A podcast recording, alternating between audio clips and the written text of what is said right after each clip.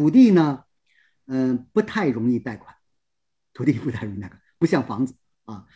但是呢，土地是可以贷到款的。记住这个句话，就是它不容易，但是呢，是确实是可以贷到款的。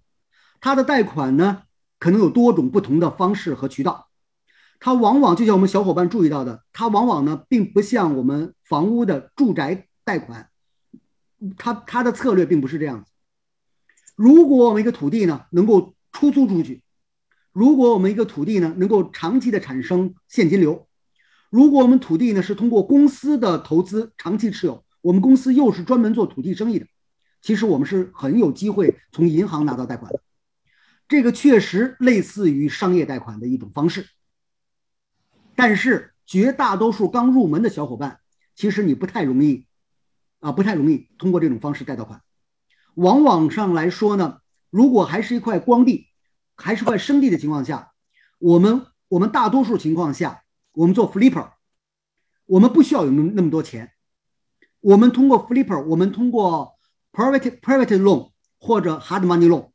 我们一样是可以贷到款的。记住，flipper 我们是几个月就可以退出的，所以我们作为 flipper，我们是通过大多数情况下。我们跟跟这个跟这个呃房房产的 flipper 是一样的道理，我们更多的是在市场上找到专门做 private loan 的这样的一些合作伙伴，我们来进行贷款。然后如果说我们是一个长期的生意，我们公司呢有过大量的像老卡他们公司这个有大量的这样的呃这个呃 public record 有公开的这样的这个交易的记录。我们有很好的这样的呃这样的这个呃背景交易背景，那么我们在这个贷款市场上，我们依然是有机会拿到贷款。一般来说呢，当土地呃进行了分割，土地进行分割，从批发进入零售状态，慢慢的就有机会拿到更多的贷款。土地呢，如果进入从一级开发进入二级开发的时候，是非常容易拿到开发贷的。而开发贷款往往拿到贷款的，呃，贷款的这个呃，这个我们可以可以从里面拿到百分之七十七十五八十八十五，